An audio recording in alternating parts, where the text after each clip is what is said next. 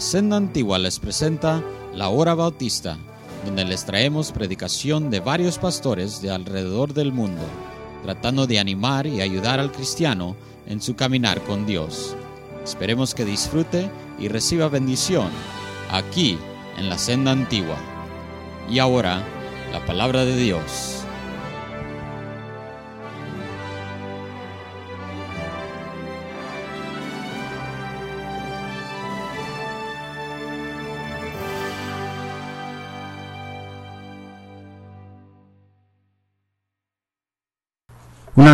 Tener al pastor Córdoba aquí con nosotros esta noche. A veces ah, hermanos me preguntan en, los Estados Unidos de los ministerios de estos siervos de Dios. Y, y bueno, a veces alguien dice, él pastorea una de las mejores iglesias bautistas en México o en Centroamérica. Y, y yo difiero y les digo, yo, yo creo que más bien que eso pastorean una de las más tremendas iglesias en el mundo entero, no más México. Digo eso porque, hermanos, uh, verdad es que no sé si se ha dado cuenta, pero estamos eh, disminuyendo eh, en muchas formas y maneras, estamos en decadencia por muchas razones. Pero gracias a Dios por hombres como hermano Alejandro Córdoba, que levantan en alto la antorcha y, y, y, y sigue en, esa misma sencillez y compromiso con el Señor. Ah, no conozco un hombre tan trabajador como Alejandro Córdoba y cómo Dios lo ha bendecido a través de los años. Sinceramente les voy a decir que ahora que lo vi no, no, lo reconocía porque ha perdido como 100 kilos. ¿Verdad? Y, le dije, oiga jefe, ¿qué, ¿qué, qué, es eso con esa cinturita de bailarina que se carga? Y bueno, eh, eh, si usted se pregunta por qué digo esas cosas, esas son las cosas que nosotros los gordos decimos. para aliviar nuestra conciencia. Una bendición tenemos a Córdoba, es mi amigo. Si usted nada más supiera que cada uno de estos hombres que formamos el equipo, hermanos, son, son como mis hermanos en la carne. Yo, yo los amo, doy gracias por ellos, son un ánimo a mi vida y yo sé que esta noche Dios va a usar al pastor Córdoba. Vamos a recibirle con un fuerte aplauso, hermanos, esta noche.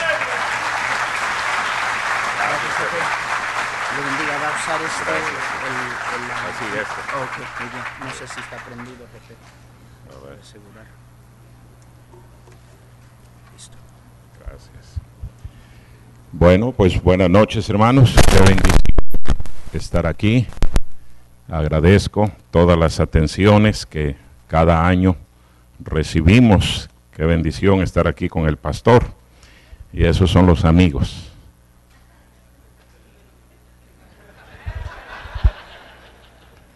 Quién sabe cómo serán los enemigos. No, pero es una bendición. Tenemos años y años de conocernos pastor ha predicado quién sabe cuántas veces en mi iglesia y yo también he estado aquí y siempre es una bendición. Y bueno, pues muchas felicidades hermanos, que el Señor les bendiga. Parece que no le iban a hacer, pero ya están casi, casi al final de una jornada. Bueno, pues vamos rápidamente hermanos al mensaje porque el tiempo se nos va. Abran su Biblia en el Evangelio según San Lucas, capítulo número 10. Lucas, capítulo 10. Pensando en el tema de estos días, el Señor me ha dirigido a predicar este mensaje y bueno, quiero que me siga porque yo estoy seguro que el Señor tiene mucho que decirnos aquí en esta tarde, en esta noche. Dice en Lucas capítulo número 10, y no pierda ahí, ese es el único pasaje que vamos a estar utilizando hoy para la predicación, la enseñanza de la palabra de Dios, de Dios en este momento. Dice en Lucas capítulo 10, versículo 25.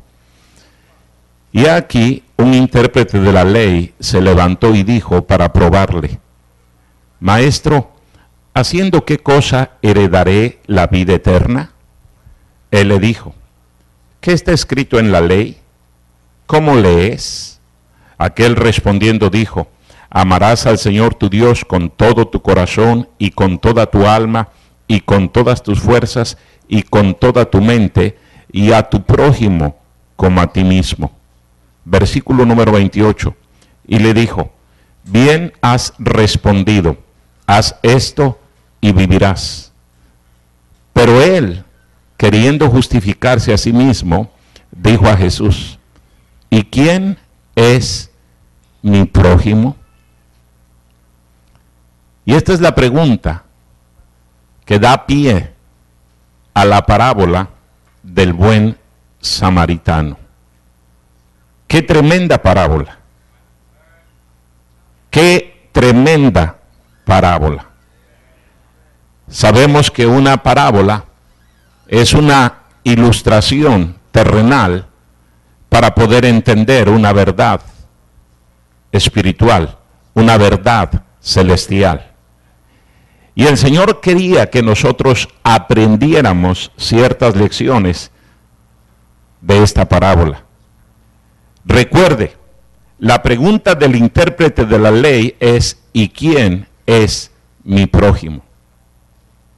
¿Quién es mi prójimo? Y el Señor está contestando esa pregunta por medio de esta parábola. Yo quiero que estudiemos esta parábola para ver las diferentes actitudes de los cristianos. Porque aquí encontramos diferentes actitudes, como lo vamos a estar estudiando. ¿Qué es una actitud? Una actitud es la predisposición mental positiva o negativa para responder a una situación. Todos tenemos actitudes, todos. Usted viene a la iglesia con diferentes actitudes. Hay algunos que vienen con una buena actitud, por eso están expectantes, por eso quieren que el Señor les hable. Hay algunos que vienen con una mala actitud, el lugar no determina nuestra actitud. La actitud ya la traemos desde antes. Usted ya viene con una actitud. Y todos ya tenemos actitudes. No es que de repente surge algo y provoca nuestra actitud. Eso no es cierto. Lo que ocurre es que cuando ocurre o sucede un incidente, sale lo que ya hay dentro de nosotros. Y eso es exactamente lo que el Señor quiere que nosotros entendamos en esta noche. Vamos a hablar entonces de las diferentes actitudes de los cristianos. Vamos a orar. Todos cierren sus ojos, inclinen su rostro. Vamos a orar. Señor y Padre nuestro, gracias te damos en esta tarde, en esta noche, por la bendición que tenemos de contar con tu palabra. Señor, te pido que me ayudes a comunicar correctamente el mensaje que has puesto en mi corazón, traer a mis hermanos. Habla a cada persona que está aquí. Especialmente, Señor, a estos hermanos que están graduando. Te pido, Señor, que tú grabes estas verdades profundamente en su corazón. Úsame, que tu nombre sea honrado y glorificado. Te lo ruego en el nombre de Cristo. Amén. Voy a pedirle a cinco jóvenes que vengan aquí adelante y me ayuden. Cinco jóvenes, tráiganse su Biblia porque aquí se van a quedar todo el mensaje. Cinco, rápido. Dije jóvenes, hermano. Sí, digo, casi pasan los viejitos ya. Bueno, está bien. Vamos a aceptar aquí a estos hermanos, porque a falta de jóvenes. Muy bien. Los hermanos me van a ayudar a ilustrar este mensaje. Quiero que note la parábola que el Señor está contando. Y repito, Él está contestando la pregunta, ¿quién es mi prójimo? El intérprete de la ley quiso justificarse, quiso de alguna manera decir, bueno, yo estoy cumpliendo. Él era un intérprete de la ley. Jesús empieza a contar esta parábola versículo número 30. Respondiendo Jesús dijo, un hombre descendía de Jerusalén a Jericó y cayó en manos de ladrones, los cuales le despojaron e hiriéndole se fueron dejándole medio muerto. La primera actitud que quiero que veamos, hermanos, es la de los ladrones. Y vamos a pedir a estos hermanos que pasen de este lado.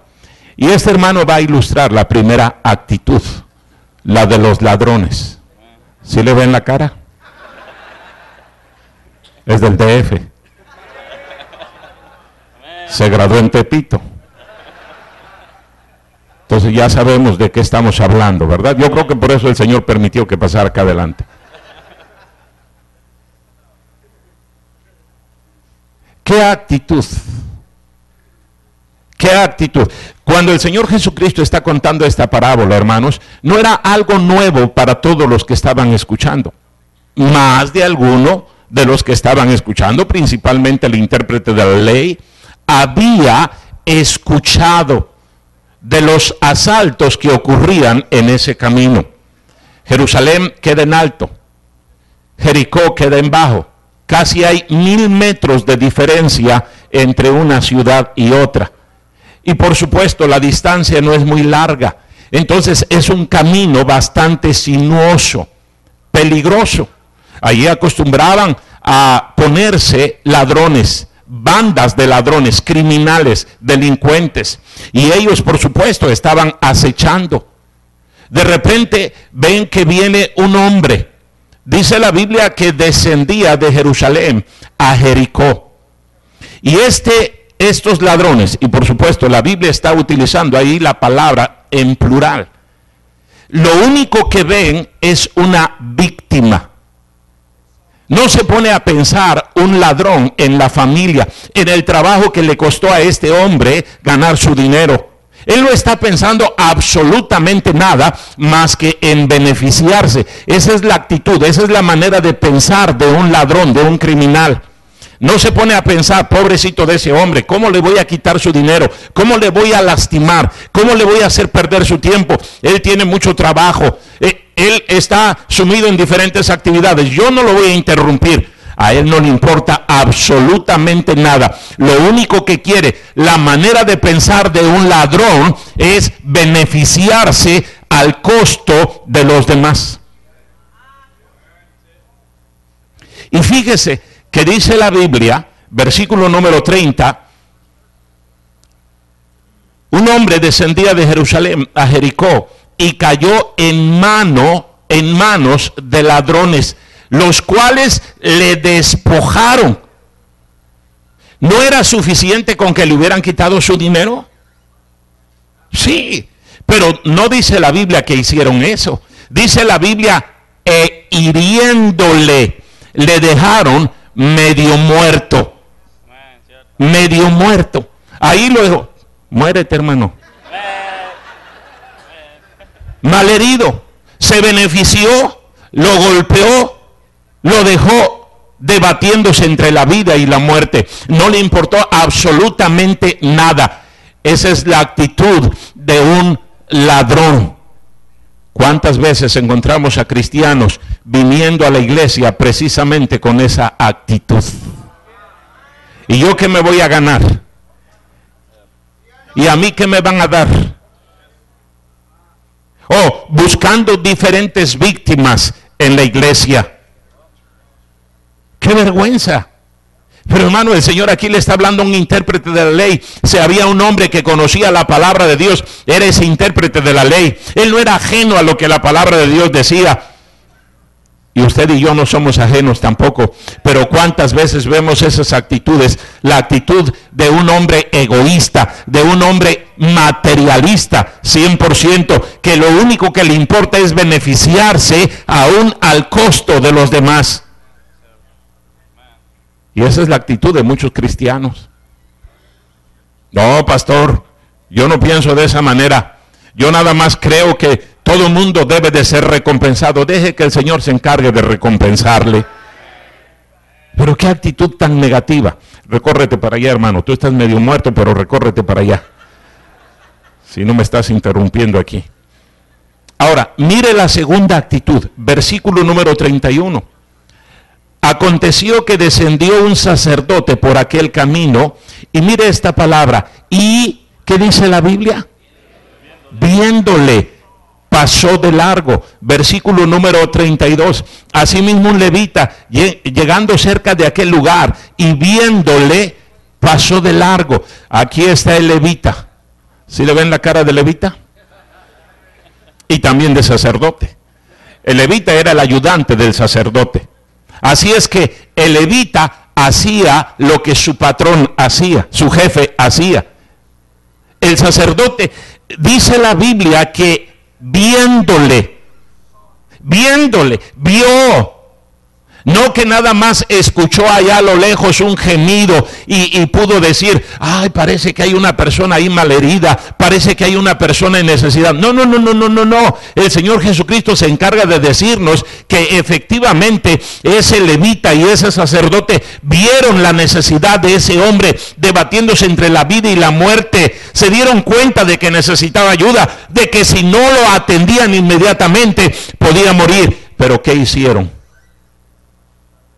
Ignoraron su necesidad. Qué perfecta ilustración de lo que hacemos montones de cristianos. Y, vea, hermano, el problema que tenemos en las iglesias es que tenemos estas actitudes. Encontramos actitudes de criminales, de ladrones, de delincuentes. No importa que usted sea cristiano. El Señor Jesucristo le está hablando aquí a un intérprete de la ley, a un hombre que conocía la palabra de Dios, pero que a propósito la estaba ignorando. Y luego está hablando del levita y el sacerdote. Por eso es que el Señor Jesucristo le dijo a los escribas y fariseos, id y aprended lo que significa misericordia quiero y no sacrificio. Porque cuántas veces, y esa es la razón principal de por qué no ganamos almas, porque simple y sencillamente vemos la necesidad del mundo y qué nos importa el mundo, no es de mi familia, a mí que me importa que se vaya al infierno, yo ni lo conozco. Esa es la actitud de un montón de cristianos. ¿Cuántas veces, hermanos, nos encontramos con personas que hasta nos preguntan acerca de nuestra vida espiritual? Oye, yo no te he visto en la iglesia católica, ¿tú qué eres?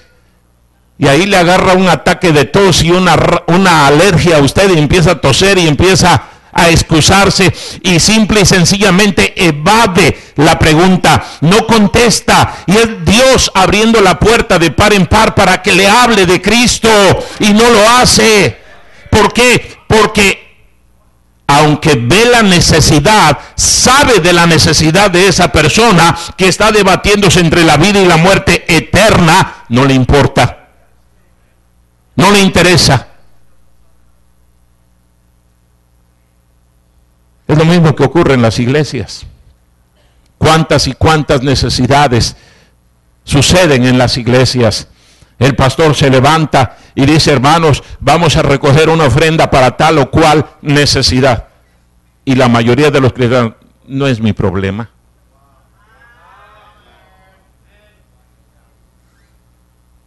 Yo no me metí en eso. Yo no le dije al pastor que se metiera en eso. Ahí que el pastor resuelva su problema. El pastor se levanta y dice, hermano, necesitamos ayuda en una clase de escuela dominical. Y todo el mundo se hace el oxiso. Todo el mundo se hace el indiferente que no le están hablando y hasta voltean. ¿Será a ti? ¿Será a ti? ¿Será a ti? ¿A quién le estarán hablando? A mí no. ¿Qué actitud? ¿Qué actitud tan negativa? Por eso estamos como estamos. Por eso, hermanos, el Señor quería que este intérprete de la ley cambiara su manera de pensar y por lo mismo cambiara su manera de actuar. ¿Hasta cuándo vamos a cambiar nosotros? ¿Sabe cuándo vamos a cambiar? Cuando cambiemos lo que estamos pensando, hasta que cojamos la palabra de Dios y la metamos a nuestra cabeza y no nada más sean palabras las que estén en nuestra cabeza, pero que en verdad moldeen nuestras acciones Pero tenemos actitudes de criminales, tenemos actitudes indiferentes, sacerdotes levitas. A mí no me toca eso, a mí no me corresponde eso. Yo tengo mucho trabajo, yo tengo que correr para llegar a tiempo al sacrificio. A mí no me interesa que ese hombre se esté muriendo, no es mi problema.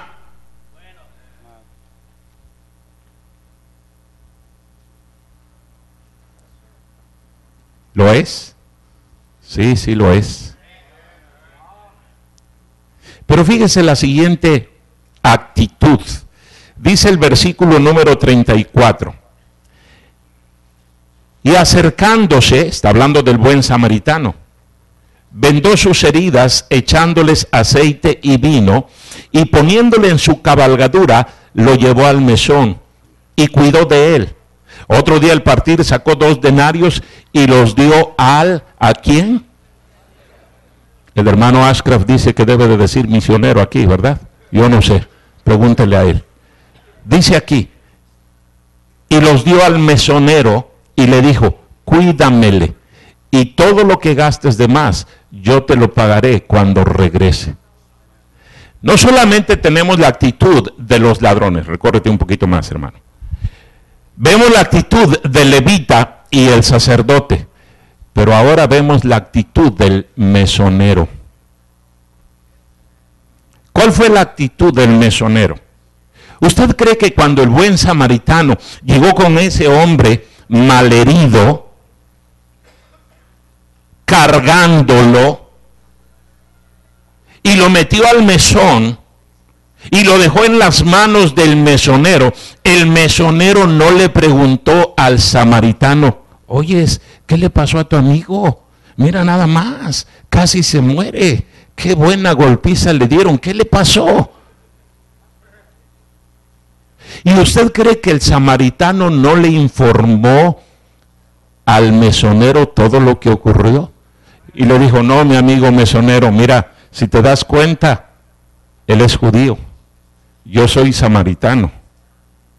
Y tú sabes perfectamente bien que entre judíos y samaritanos no hay una buena relación.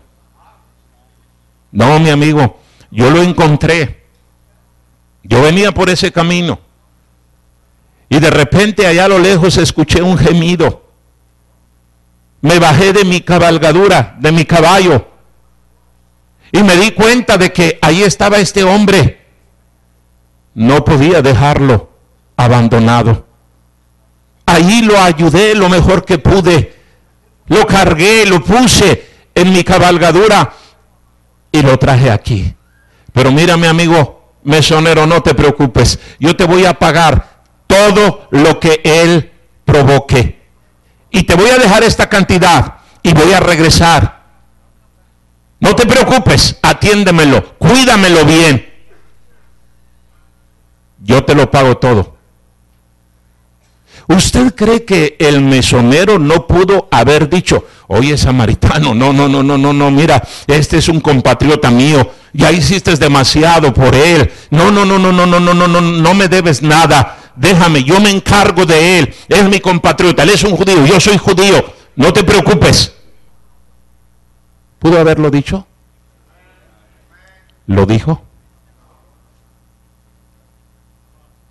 No. No. Él dijo, negocios son negocios. Cayendo el muerto y soltando el llanto. Si no me pagas, no hay trabajo. No voy a hacer absolutamente nada. Si en un terreno se ve esta actitud, es en el terreno de ganar almas. ¿Por qué no tenemos en nuestras iglesias la misma cantidad de gente que asiste regularmente saliendo a ganar almas? Qué tremendo sería. Eso sería un avivamiento. Algo ocurriría en este planeta. Habría un cambio. Pero desgraciadamente hay montones y montones de cristianos que tienen la actitud del mesonero. ¿Y yo qué me voy a ganar? ¿Y quién me va a pagar a mí mi tiempo? Yo tengo que vivir, yo tengo que comer, yo tengo que mantener a mi familia. ¿Y todos los demás no hacemos nada? Estamos nada más esperando a ver qué es lo que se le ocurre al pastor para hacer algún trabajo. No, hermano, ¿sabe cuál es su problema? Su actitud, cómo piensa. Y eso es exactamente lo que el Señor está tratando de cambiar de este hombre, de este intérprete de la ley. Él conocía la Biblia, pero qué lejos estaba de poner en práctica lo que la palabra de Dios dice. Y es exactamente lo mismo que ocurre con un montón de cristianos. Tenemos esa actitud. Páguenme, páguenme, páguenme. Si no, no sirvo. En todos los niveles. La razón de por qué no vemos un avivamiento, hermanos, es porque tenemos esta manera de pensar. Es que yo merezco. Es que yo debo de recibir algo. No creemos en la palabra de Dios. Dios se va a encargar de suplir nuestras necesidades. Insisto, especialmente en este asunto de ir y predicar el Evangelio de servir al Señor de tiempo completo, inclusive, ah, yo, y yo de qué me voy a mantener, y yo de qué voy a vivir, y, qué voy a hacer con mi familia. Deje que Dios se encargue de suplir sus necesidades. Hermanos, que no sea ese el motivo por el cual ustedes hacen algo en la obra de Dios. No. El dinero va a venir cuando Dios vea la actitud correcta en ustedes. Dios se va a encargar de suplir sus necesidades. Pero qué terrible es que por delante esté el dinero.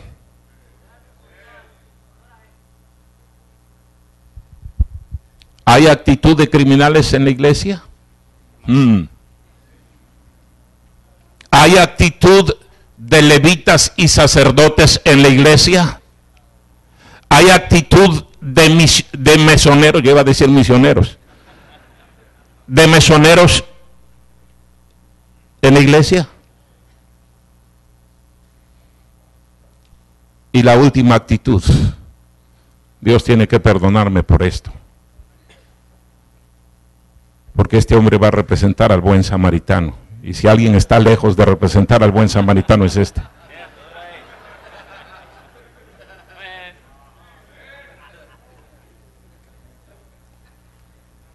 Mire otra vez lo que dice el versículo número 33. Pero un samaritano que iba de camino, vino cerca de él y viéndole, fue, ¿qué cosa hermanos?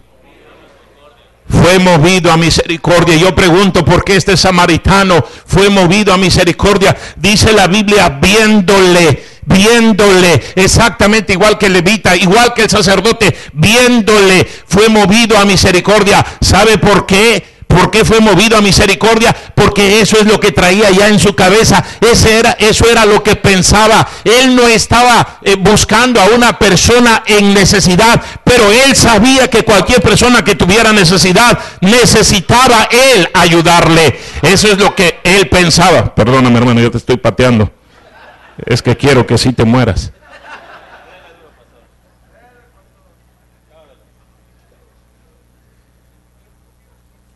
¿Qué fue lo que hizo el samaritano? Mire, a él no le importó su tiempo, a él no le importó su dinero, a él no le importó el trabajo que tuviera que hacer, a él no le importó el sacrificio, él simple y sencillamente vio a una persona en necesidad y dice necesita ayuda. Si yo no le ayudo, va a morir y no puedo vivir tranquilo. ¿Sabía usted que la persona que empezó la Cruz Roja la empezó inspirada en esta parábola?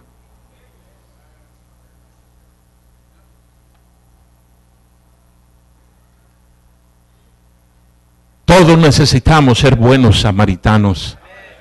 ¿Sabe por qué? Primero porque el Señor Jesucristo lo dijo. Dice aquí en el versículo número 36, preguntándole al intérprete de la ley, ¿Quién pues de estos tres te parece que fue el prójimo del que cayó en manos de los ladrones? Aquel hombre no podía responder otra cosa. Dijo, versículo 37, él dijo, el que usó de misericordia con él. Entonces Jesús le dijo, ve y haz tú lo mismo. ve y haz tú lo mismo. Actúa igual que el buen samaritano. ¿Y sabe por qué, hermano? Usted y yo tenemos que actuar igual que el buen samaritano. ¿Sabe por qué? Porque nuestro Señor Jesucristo es ese buen samaritano celestial. Él vio a este mundo en necesidad. Nos vio así como estábamos debatiéndonos entre la vida y la muerte eterna. Y Él dijo, si yo no voy y ayudo, si yo no voy y pago el precio de la redención, si yo no me sacrifico por la raza humana, va a arder eternamente en el infierno. No puedo dejarlos. Tengo que ir y pagar el precio de su redención. Y Él vino, Él se despojó, Él vino y bajó de su cabalgadura celestial y tomó la forma de un hombre y murió en la cruz de Calvario. Pagó el precio de nuestra redención.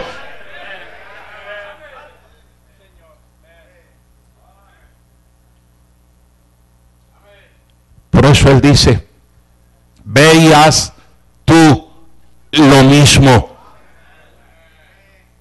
Alguien lo hizo por nosotros. Alguien fue ese buen samaritano que nos vio debatiéndonos entre la vida y la muerte y nos habló del mensaje de salvación Hermano, no es mucho si usted lo hace por otras personas, no es mucho, no es nada. Simple y sencillamente Jesucristo dijo, de gracia recibisteis, dad de gracia. El Señor nos hizo ese favor que no lo merecíamos. Y gracias a Dios por nuestro Señor Jesucristo. Ahora sabemos que un día vamos a la presencia del Señor porque alguien tuvo compasión de nosotros, porque alguien fue movido a misericordia, porque alguien pagó el precio. Es mucho que usted lo haga. Pero la pregunta es, ¿lo está haciendo? ¿Qué pasaría si nada más este grupo, nada más los que estamos aquí, dijéramos, ya lo entendí, Señor, ya lo entendí, tengo un pariente, tengo un amigo, tengo un vecino,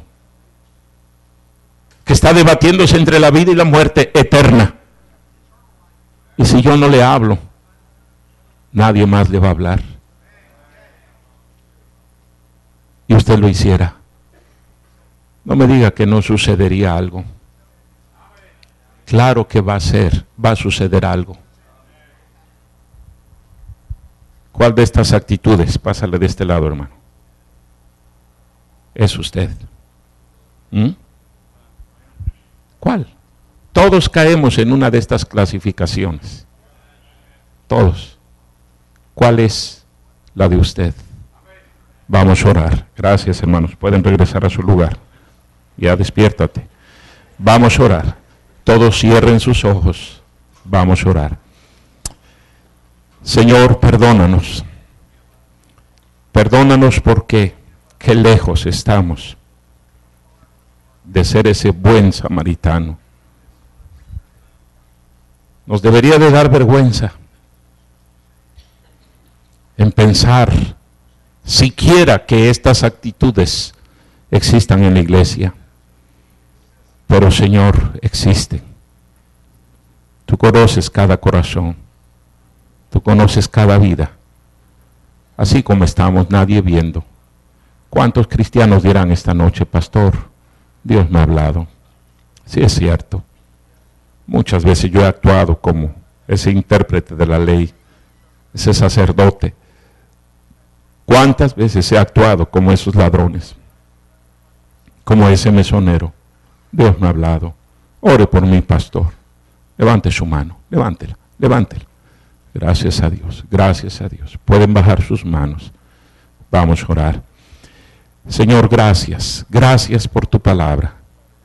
Sigue trabajando nuestro corazón, sigue bendiciendo el resto de este culto. Te lo pido en el nombre de Cristo. Amén.